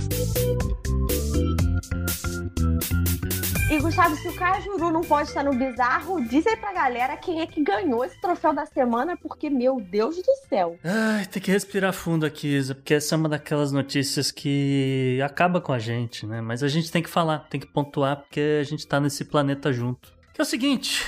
O destaque bizarro dessa semana vai para o presidente do Azerbaijão, Ilham Aliyev, que tá, diga-se de passagem, no poder desde 2003. Por quê? Porque o Aliyev e seu gabinete, eles são responsáveis pela criação do chamado Parque de Troféus Militares, em Baku, que foi inaugurado agora no último dia 12. Né, Mas o que que, que que tem nesse parque que chamou a atenção dessa coluna? Esse parque tem tanques, esse, ca... esse parque tem caminhões, tem armas de fogo, metralhadoras, e tudo isso vem de tropas armênias que foram derrotadas na guerra de Nagorno-Karabakh. Né? Que a gente destacou aqui no, no Podnext algumas vezes, a gente até trouxe o Heitor Loureiro recentemente tal, para explicar mais a fundo. Mas o que chama atenção nessa coleção, entre centenas de diferentes troféus exibidos nesse parque, é uma exposição. Uma exposição de capacetes de soldados mortos na guerra. Não satisfeito apenas com capacetes, o parque tem réplicas do- de cera, vamos dizer, em tamanho real, desses soldados e militares armênios, né? Uma coisa muito caricata, uma coisa muito similar ao que era feito na Alemanha nazista, né? De você fazer umas figuras horrendas, vamos dizer, com o nariz torto, aquela coisa, tentando exemplificar que eles eram judeus, os, né, os inimigos derrotados, aquela coisa.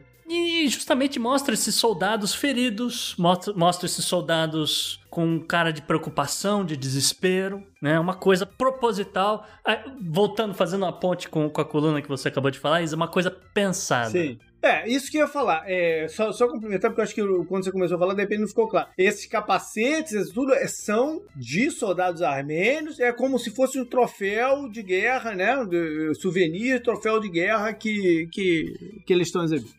Passou um zelador, sabe? Passou um zelador catando tudo. Foi, foi exatamente isso. Isso foi uma provocação. O que resta saber é o que, que eles querem com essa provocação. Pra mim, as coisas não são por acaso. A mesma coisa de cima. É mais do que uma provocação, é um orgulho. Eu, eu acho que o paralelo que o Gustavo fez com é, o nazismo foi muito bem feito, porque existia um orgulho no regime nazista de eliminar essas pessoas. E humilhar. É- É, é não isso que só, eu- e só humilhar. eliminar. É uma questão de humilhação aqui. Exatamente. Você já ganhou a guerra, você já impôs sanções e um acordo que humilhou, né? Humilhou o adversário e aqui mais uma vez você dá uma, uma- você chutou o cachorro morto, né? Mas assim, o meu ponto é que é um fio de cabelo nesse exato momento que está separando o governo Aliyev de um governo fascistoide ou nazi- neonazista de fato que está querendo promover uma limpeza étnica nessa região do Cáucaso. E só para pontuar, né? Por que, que eles inauguraram esse negócio agora? Porque daqui a pouco, em junho,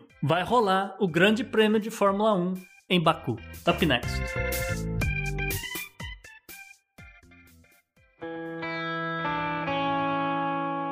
Economy. Economy. Economy. Economia mundial. Ô, Isabela, você falou que, pô, não ia falar de Brasil hoje aqui. O que aconteceu? Pois é, gente. A primeira coisa que aconteceu foi que a- as primeiras pessoas que votaram na enquete se eu deveria falar de Brasil aqui ou não, votaram que eu devia falar de Brasil, depois houve uma virada aí, aí tá todo mundo de saco cheio de Brasil, eu inclusa. E a segunda é porque a gente ainda não tinha falado da zona que está o orçamento 2021 e ah, cara, tem novos capítulos e aí agora já não dá muito pra gente ignorar, tá? Então, qual é o problema? O principal é que o orçamento não fecha, a conta não fecha. O teto de gastos está em vigor, já citei aqui 15 mil vezes. Você brinca de drinking game aí com o programa de Podnext, teto de gastos devia estar aí na sua cartela, tá?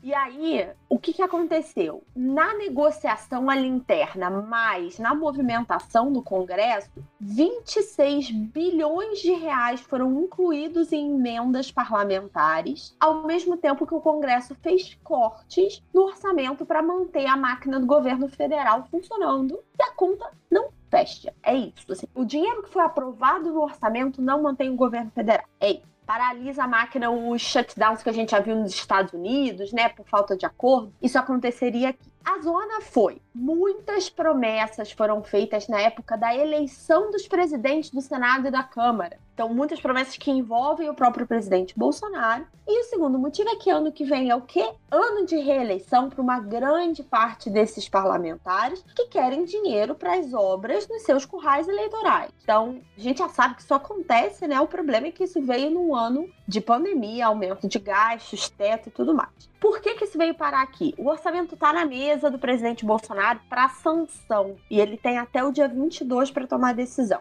Tá? Se ele sanciona a lei, ele corre o risco de ser acusado de crime de responsabilidade fiscal, mesma acusação que envolveu o impeachment da Dilma, né? Vamos lembrar disso. Porque o orçamento vai ter sérios impactos na administração pública. Se ele veta o orçamento, ele vai acabar desagradando as mesmas bancadas que a gente já falou e que vão ter o poder de reverter o veto do presidente. Lembrando que tudo que o presidente veta volta ao Congresso e com dois terços pode ser derrubado. E tem o desgaste político. Então, tem uma certa incerteza jurídica se ele efetivamente poderia ser responsabilizado, né, sobre a questão do orçamento, considerando que não é uma peça dele e tudo mais. E aí as soluções estão pipocando. O Gustavo já citou o liberal de Taubaté, é porque o Guedes propôs uma PEC que estava sendo chamada de PEC fura-teto, porque ele deslocava uma parte dos gastos para fora do teto, que é o que ele mais defendeu esses anos todos. Então, o Posso- último bastião do Guedes caiu. Eu não sei quem inventou o apelido, mas parabéns. Porque, olha, encaixou feito uma luva. Pois Vai é. pro livro de história. Vai. Eu já falei que o, o, o Bolsonaro nunca foi liberal, né? Agora, ou o liberal do governo já nem é daí. Vai pros livros de história. Obviamente foi um puta desgaste, já só as piadas que a gente tá falando aqui já deu pra perceber, e aí a PEC foi morta pelo presidente, pelo próprio Guedes, que disse que não era nada disso e tal. A solução pra gente ter um orçamento seria um PLN, um projeto de lei do Congresso Nacional, porque se for pra Câmara e pro Senado vai dar uma confusão, pra revisitar os números e reduzir as emendas parlamentares. Mas vamos combinar que isso é tão factível quanto eu dormir abraçada no coelho da Páscoa hoje, né, gente? Você acha que você tem algum congressista que vai aceitar cortar seu próprio dinheiro das emendas pro seu correio eleitoral? Você tá sonhando. E aí, o relator da proposta do orçamento diz que a culpa é do governo. Que o governo estava ciente dos números e que ele sabia o que, que ia acontecer. O Ministério da Economia diz que eles concordaram com uma parte menor de emendas e que essas emendas foram infladas no Congresso. Também não duvido nada disso. Não sou a pessoa de confiar muito na palavra do Ministério da Economia, mas assim, também não duvido nada que tenham sido os congressistas falando, ah, aumenta aí um pouquinho, corta aqui da luz, da água, da saúde e tudo mais. Enquanto isso, o Bolsonaro continua sendo desgastado, porque não importa o que ele faça, um, o país continua sem orçamento para 2021, sim, é 15 de abril o dia que a gente está gravando, e dois, ele vai precisar desagradar ou o Ministério da Economia, que a gente já perguntou várias vezes o que, que Guedes ainda está fazendo nesse governo, a gente ainda não sabe, ou os congressistas. E aí, gente, prometo que vai ser a última coisa que eu vou falar de Brasil por um tempo. Tá vindo um projeto de, de, lei de diretrizes orçamentárias para 2022 e tá embutido nele vários mecanismos para tentar entre aspas, evitar os problemas que a gente está vendo no orçamento de 2021. Mas esse orçamento para 22 já está com uma perspectiva de déficit de 170 bilhões de reais e um Guedes dizendo que na verdade é um orçamento positivo porque ele está demonstrando a capacidade do Brasil de reduzir as suas dívidas. E, assim, eu cansei de falar de Brasil, tá, gente? A gente vai procurar outros lugares aí para falar, porque putz grila deu para mim. Isa, uma última linha sua. O que, que você achou do projeto Quiser a Verba do Pix? Gustavo, eu achar alguma coisa desse governo dá tanto trabalho. Desculpa. Eu Porque, tinha que assim, perguntar, você sabe. Olha, tá, tá bem difícil, então assim, gente, eu prometo agradar vocês e a gente vai evitar falar de Brasil nessa coluna, porque ninguém aguenta mais. Up next. Up next.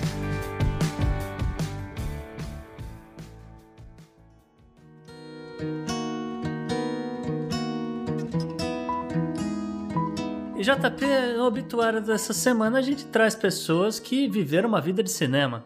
É verdade. A gente tem que falar do Bernie Madoff, que morreu no dia 14, aos 82 anos, por causas naturais, na penitenciária onde estava cumprindo pena. Esse cara, para quem não lembra, na- durante os anos 2000, ele foi preso porque ele, é, ele montou o maior esquema, que tem o nome de, de Ponzi, né? Que a gente pode chamar de pirâmide, é, da história. Pelo menos nos Estados Unidos, e não sei se no mundo inteiro, mas nos Estados Unidos, Brasil e outro lugar, com certeza esse foi o maior dos esquemas. Chegou a movimentar 64,8 bilhões de dólares. E tiveram envolvido 4.800 investidores nessa brincadeira. E é inacreditável que o cara conseguiu, porque ele envolveu empresas, envolveu bancos, envolveu a indústria de cinema. Dizem que o George Clooney perdeu, ganhou muito dinheiro, mas depois no final perdeu também, né? Imagina-se que metade das pessoas, mais ou menos, acabaram com saldo positivo e metade tomando um ferro danado. É, Muitos velhinhos, né? Galera já bilionário, milionário e tal, já. O esquema de pirâmide, é, é, para quem está se perguntando o que, que é, na verdade é você fazer uma cascata de investidores que você pega um depósito do último prometendo uma rentabilidade muito, muito acima do mercado, você pega o depósito do, do último, de alguém lá no meio do caminho, para pagar os de cima, entendeu? Só que tem um, algum momento tem que haver um corte. E quando tem o corte, a galera toda que estava mais abaixo, sem ter recebido, morreu no dinheiro. Sim. Né? Eu vi de perto isso acontecer na- nos anos 90, quando eu trabalhei na ESO, eu trabalhei no, no, no Sul Fluminense. Eu vi isso acontecer numa cidade que se chama Barra do Piraí. Hum. Quase quebrou a cidade, porque teve um esquema justamente desse, em que tiraram o dinheiro, da- os velhinhos tiraram o dinheiro da aposentadoria, da poupança, porque botaram na mão dos caras que estavam não só prometendo, como para isso funcionar, você tem que dar o dinheiro, né? Os, a primeira galera que entra no parada tem que ganhar dinheiro, que é para disseminar informação para outros e mais gente colocar grana nesses, entre aspas, fundos. No caso do Madoff, nem era um fundo de verdade, ele botava tudo na conta corrente dele do Chase. E diga-se de passagem, estima-se que o Chase faturou quase 500 milhões de movimentação, né? Ou seja, quando uma parada dessa estoura, o banco, com, como sempre, na- no, no fundo, né, fez o seu dinheirinho e quem se ferra são as outras pessoas. Ele tomou diversos processos na justiça, né, de, de criminais, foi condenado acho por 11 deles, por um total de 150 anos de prisão, né? Que é uma tec... é, é prisão perpétua, mas é uma coisa técnica, né? Você dizer que não é perpétuo é por 150 anos. Ele pediu para ser liberado quando se descobriu um problema nos rins dele, mas não, não rolou não. Ele E fica, fica a dica extra da semana, JP. O filme é O Mago das Mentiras, com Robert De Niro e Michelle Pfeiffer contando essa história toda. Beleza. Mas teve um outro caso curioso que vai passar rapidinho, né, Gustavo? Isso, uma, uma história assim, super britânica, né? O Sir Richard Sutton, 83 anos, multimilionário, dono do Sheraton Grand London Park Lane, ele foi esfaqueado em sua mansão em Dorset. corsets junto de sua parceira de longa data, a Anne Schreiber. Ele morreu. A Anne segue internada em estado grave. Após uma, uma rápida investigação, o detetive do caso, Simon Huckster, e a promotoria da realeza, eu acho tão chique na Inglaterra, promotoria da realeza, eles acusaram e prenderam justamente Thomas Schreiber, 34 anos, e justamente o filho da Anne. Eita! É, o cara é acusado de homicídio, tentativa de assassinato, porque não, não matou a própria mãe. Puta, é difícil falar isso. E dirigir perigosamente, que ainda tinha isso. O cara, sa... o cara pegou a, a Range Rover e saiu dirigindo feito louco na cidade. Nem precisou de Hercule Poirot pra isso? é? Não, não precisou. O Thomas se entregou, ele não se pronunciou ainda sobre o caso, mas ele aguarda julgamento. É sinistra a história. Mas eu lembrei de um negócio aqui, cara. Eu entrei no Sheraton Grand London Park Lane pra fazer xixi. Depois daquela roubada incrível que assisti a parada lá em frente ao Palácio de Buckingham, Ah, em Londres, é. de troca de guarda. Porra, uma das paradas mais lamentáveis que, que existe, você pode fazer em Londres. Eu, eu tava tão apertado que eu entrei nesse hotel aí pra fazer xixi, lembro bem. Up next. Up next.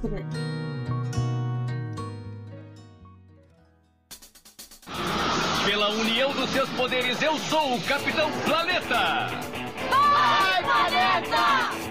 Ô, Gustavo, esse podia ser um programa só de bizarros e tretas, é isso? Porque nem o meio ambiente salvou, né? Pois é, Isa, faz parte aqui do Podnext, né? Gente- Nem tudo é, é- é- é só sorriso, né? Tem os momentos de chorar e de tragédia. E aqui tem uma possível tragédia anunciada. Esperamos que não, mas vai lá. A China revelou um plano para a construção de uma nova usina hidrelétrica no Tibete em até cinco anos. Eles devem iniciar esse novo projeto. A nova hidrelétrica de- eh, vai gerar o triplo da eletricidade da usina de Três Gargantas, que obviamente é a maior do mundo nesse momento, né? Os chineses, eles não deram muito detalhes, mas eles mais ou menos apontaram a localização de onde eles querem eh, encaixar essa usina, que vai ser no, no rio Brahmaputra, que ali do lado tibetano, na verdade, chama de Yarlung Tsangpo. E né, um rio que justamente recebe as águas ali do Himalaia, contorna a cordilheira e entram na Índia. E é aí que começa a treta. Porque é sabido, assim, vamos. Antes de entrar na, na questão política, só uma questão geográfica primeiro. Que a- essa área é sabida que ela é sujeita a muita atividade sísmica, razões óbvias, Himalaia. E ela também sabe-se que a construção da represa vai acabar com a migração de peixes, que justamente servem de alimento para a população tibetana, rio acima. Então é aquela coisa, Piracema, o peixe sobe o rio para fazer desova e depois ele desce. Só que se tiver represado, né, uma dessas duas coisas não vai acontecer. E agora entrando na, na questão política, a construção da represa levaria a uma migração em massa de trabalhadores chineses, né, da etnia Han para a área, justamente, né? E ao mesmo tempo que os tibetanos que moram a- nessa, nessa área no, né, há, há centenas de, de anos vão ter que acabar migrando dali. Né? E isso pode ocasionar, ao longo do tempo, um- algum tipo de limpeza étnica. O governo indiano também não ficou nada satisfeito com essa novidade. A, a China, tudo bem, ela está agindo dentro do, do limite do país dela, né? ela está tecnicamente. A China também tem um controle de, de- da água de muitos rios da Ásia, principalmente tal. E claro que né, represar o, o rio não. Esse rio. Volta. Claro que represar esse, esse rio não afetaria só a Índia, né? Como afeta também, por exemplo, Bangladesh, né? E ah, por conta, levando isso em consideração, o governo indiano já estuda uma maneira que de fazer a sua própria represa rio acima, né? Que é ali também pensando em garantir o abastecimento da sua população. Ou seja, vai inundar de um lado, aí depois o que sobrar de água vai escoar, aí vai inundar de novo, do outro lado. Enfim, as pessoas precisam de água, as pessoas precisam de eletricidade, mas espero eu que China e Índia se entendam, no mínimo. Up next. Up next.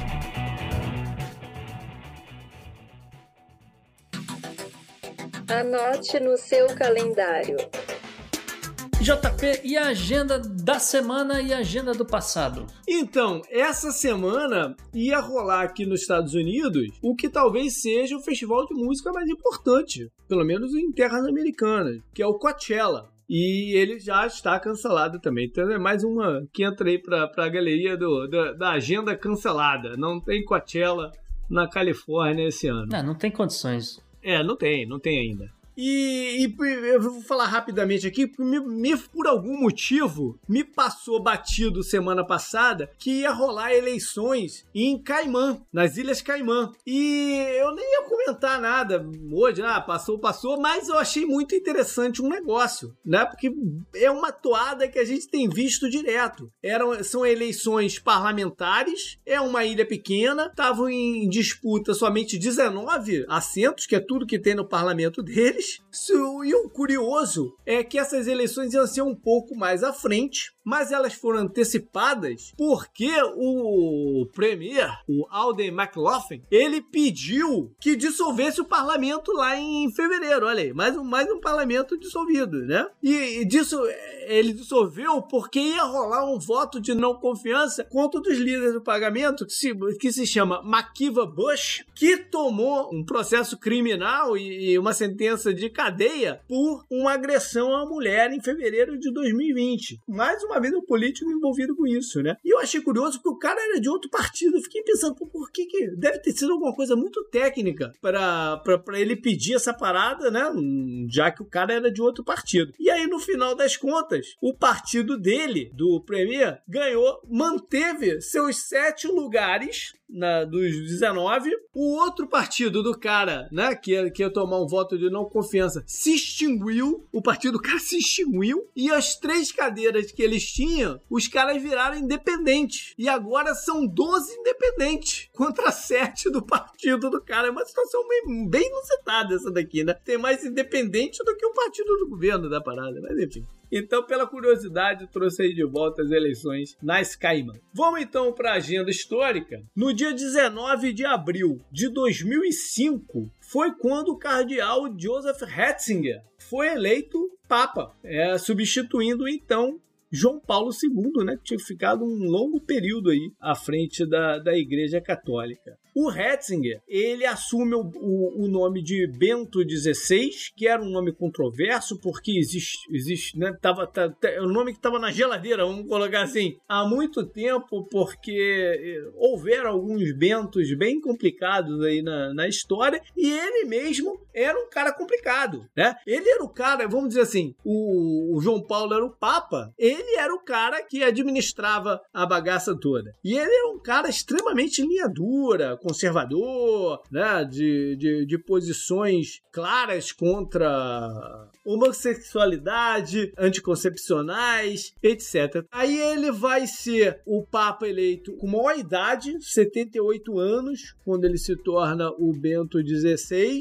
e há muitos séculos não tinha uma sequência de dois papas não italianos desde 1300 e pouco e o último Bento tinha sido na Primeira Guerra Mundial. Aí mais atrás, mais à frente, né, ele vai ser o primeiro também desde 1425 a renunciar ao cargo e o primeiro desde que sem ser pressionado, desde muito antes até do que isso. Ele era um cara que estava envolvido na, nas investigações sobre o escândalo sexual da igreja, então isso refletiu no papado dele também, enfim. Aí é uma outra história. 20 de abril de 2010. Aí, Gustavo, trouxe meio ambiente aqui para parada. Vazou no Golfo do México, né? Uma quantidade de óleo inacreditável. E durante muito tempo, devido a uma explosão numa plataforma lá no Golfo, chamava Horizon, né? É o. É Horizon. É, é, é, alguma coisa Horizon, é. Deepwater Horizon. Deepwater Horizon, obrigado, é, JP. É, isso aí. Apenas 50 milhas da costa da Louisiana e foi um desastre natural. É, eu não vou falar sem proporções, porque já tivemos outro desastre, mas esse foi um dos grandes. Esse foi bem esse grande. Foi um dos foi... grandes. Na verdade, o, o, lance desse aqui, JP, o grande lance foi que a galera começou a apurar o que estava acontecendo e tal. Uhum. E aí teve o lance da fiscalização, que eles descobriram Sim. que tem é, não sei quantas, 400 ou 600 plataformas similares. Que podia ter dado merda também. Que podia ter dado, só que só tem cinco fiscais ou só tinha, é. só tinham cinco fiscais na época para olhar esse troço todo. Ou seja, o cara não, não dava conta de olhar tudo em um ano. É verdade, é verdade. E acaba que o problema decorreu de um erro técnico, junto com um erro humano, junto com um erro de tecnologia mesmo. Enfim, foi uma cagança geral que um, um dos canos foi pra cima e aí começou a vazar. Eu, eu, eu falei abril. Os caras só conseguiram tapar a parada de verdade dia 15 de julho. Uhum. Então foi vazando óleo esse tempo todo. Sim. No total, eles estimam que cerca de 4,9 milhões de barris de óleo foram para as águas do Golfo do México, né? Foi um dano é, ambiental, Sim. dano na in- indústrias, né? Como a de turismo, que a- sentiu aqui na Flórida, a costa, né? Do, do- do- É, o- é bom explicar, né? A- É? Bom explicar. A- As praias do Golfo na Flórida geralmente são de pessoas que vão lá pra pescar. Então a galera pega um barquinho tal, vai ali pro Golfo. E muito turismo também. É, muito turismo. É, é, não, mas pô, movimenta gente pra caramba, porque você tem que Sim. ter, né, o cara que tem o barco e tal, e pilota o barco e não sei o quê. E justamente pra galera ir pescar na, na corrente quente do Golfo, que é muito bom, diga-se de passagem, pra esse tipo de coisa. As praias mais do banhista, não sei o que, são as praias do outro lado, do, do lado do Atlântico. Ah, depende. Eu aqui na Flórida eu prefiro ir na praia do Golfo que no Atlântico. É, é, depende da praia. É. É, vamos falar É. São, São É, Pita é enfim. muito bom. É, pois é. Enfim, mas o, a, a BP, né, a Bri- British Petroleum, que era quem controlava a plataforma, acabou sendo incriminada, tomou mais de 14 processos e no final das contas a multa chegou a 18,7 bilhões de dólares. Se eles pagaram ou não, não sei. Eu não. Isso é outra história. É, abril 21, 1934, foi quando foi tirada a foto que imortalizou a discussão, a polêmica sobre a existência do monstro de Loch Ness, lá na Escócia. A lenda já existia, que havia um monstro lá, uma criatura que ninguém sabe o que, que é. E aí, nesse dia, ah, um camarada chamado Robert Wilson tira uma foto do que ele vê lá, que é uma cabecinha para fora da água. A foto foi publicada no Daily Mail e mostra então o pescoço, o que seria. Sempre houve uma discussão muito grande se aquilo, se a foto era verdadeira ou não, né? Durante muito tempo houve essa porque tinha um problema de escala, né? A nitidez era meio estranha do negócio e tal. Mas só em 1994, ou seja, 60 anos depois, que tecnicamente se constatou que aquilo era fabricado.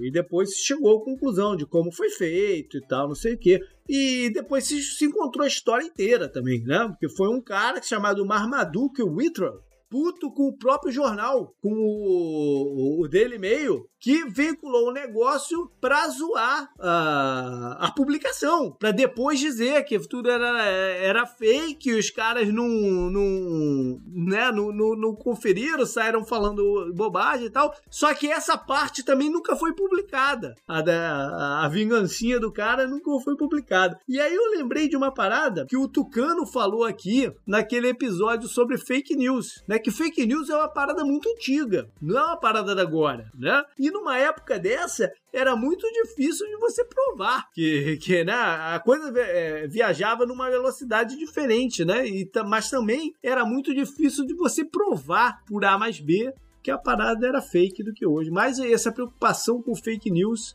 ela é, ela é antiga. Isso. E só para registro, JP, no dia 22 de abril de 2016 foi assinado o Acordo de Paris, ou seja, cinco anos, mas eu não vou contar essa história aqui não. O ouvinte vai ter que ouvir lá no Podnext Confidencial. Maravilha. Eu achei que o Gustavo fosse falou 22 de abril de 1500 começou essa bagunça que a gente chama de Brasil hoje. Ah, essa efeméride fica pra outro dia. Up next. Up next.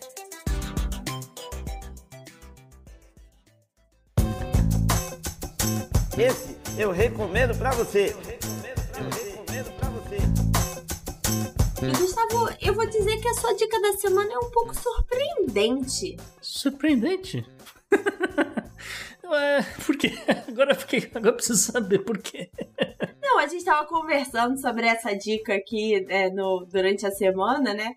E você falou que você se sentiu surpreso pelo autor, pelas histórias que ele Ah, contou. sim, sim, sim, sim, isso é verdade, isso é verdade. Mas vamos, vamos por partes aqui. Olha só, a minha dica da semana é o best-seller é, Green Lights, do Matt McConaughey. E, né, aproveitando aí que a gente tá falando de cinema e etc, eu, calhou, calhou de eu terminar de ler o livro do cara. que é, assim, me surpreendeu muito positivamente. Assim, é um livro de memórias, não é uma autobiografia, não é uma coisa mais assim aprofundada, contando mínimos detalhes da vida dele, mas é, são memórias da vida dele desde criança até é, né, como é que ele, ele foi parar na indústria de cinema e o que, que ele anda fazendo hoje em dia e tal. E assim, é, eu gostei muito porque são, são, é uma coisa meio episódica, né? Então é, tem uma parte que ele tá na Austrália fazendo intercâmbio, que é engraçadíssimo, diga-se de passagem. Ele, ele quase virou um monge. Aí depois, em um determinado momento, é, ele tá de volta é, no, nos Estados Unidos e não sei o quê. Só que, e, e aí ele começou né, na, na, indústria em Hollywood e tal. É, é, aí o, o, agente dele fala: Cara, você não vai conseguir nenhum contrato, você tá muito ansioso, vai pra Alemanha, vai fazer uma viagem pra Europa, sei lá fazer qualquer coisa. Ele vai parar em Amsterdã, também é muito, muito curioso. Por fim, e para mim a melhor das histórias, é, essa até vou dar um pouco de spoiler aqui, leve, mas um pouco de spoiler, que ele resolveu ir para África depois de fazer vários filmes e tal para espairecer. Particularmente foi logo depois que ele fez aquele filme do o, é, como é que é? Reino, Reino de Fogo? Ah. Reino de Fogo, acho que é, é, acho que é isso. Que tem o dragão, que, que eles acharam o dragão cavando o metrô em Londres e não sei o quê. Enfim, ele fez aquele filme. E ele foi pra África e ele ainda tava com. Né, ele, ele fez um caçador de dragão, né? Na, naquele filme. Ele ainda tá forte pra caramba, tal, careca e barbudo e tal. E ele chegou é, no. Ele foi pra. É, foi pro Mali, foi até Timbuktu também. E ele chegou lá na, na aldeia tal, não sei o quê. E a galera olhando, falava, um cara diferente, né? Ele é né, branco, alto, forte e, e, careca, meio mal encarado. A galera grudou nele e perguntou, cara, o que, que você faz da vida? Né? Ele falou, eu sou escritor e boxer. Não queria, ele não queria dizer quem ele era tal. Ah, boxer, ah, então você luta. É, eu luto tal. E aí, deu três dias depois, juntou uma galera lá e falou: Ah, esse aqui é fulano, ele luta e ele tá te desafiando. E aí, para saber quem ganhou a luta, o que, que aconteceu ou não, vocês vão ter que ler o livro. Mas assim, é, é, assim tem, tem várias histórias, várias coisas bacanas. Ele é um, o segundo livro mais vendido da Amazon aqui nos Estados Unidos. Ele tá na lista do New York Times de mais vendido. E é bem, bem legal esse livro. é curtinho, rápido de ler e tal. E tem uma mensagem bem positiva para esses dias de pandemia. E já tem versão em português, não? Ainda não tem em português, JP, mas. É, mas a galera pode comprar lá. É, não tem, é, não tem ainda, mas dá para comprar pela Amazon BR a versão em inglês. E eu até recomendo para quem fala inglês e tal. Porque, na verdade, ele nem escreveu em inglês, ele escreveu em texano. então, tem vários. muita gíria de texano e ditados e frases e coisas assim, que torna a, a experiência ainda mais única, na minha opinião, também. Beleza. Galera, foi esse então o programa. Um programa longo, mas eu acho que ficou interessante. E fica com a gente. Semana que vem tem mais e mande suas mensagens, né? Você sabe por todos os caminhos, mas não custa reforçar. Manda pro e-mail contato arroba opodnex.com, mas também pelas redes sociais, pode ser pelo Twitter, pelo arroba jp underline Miguel ou também para o Gustavo no arroba gu underline rebel. E para mim no arroba Bela Fontanella e obviamente fiquem de olho nas nossas redes sociais no arroba opodnex, tanto no Twitter quanto no Instagram, que nessa semana ajudou a gente a escrever essa pauta. Maravilha, até mais. Abraço. Tchau, gente. Até semana que vem.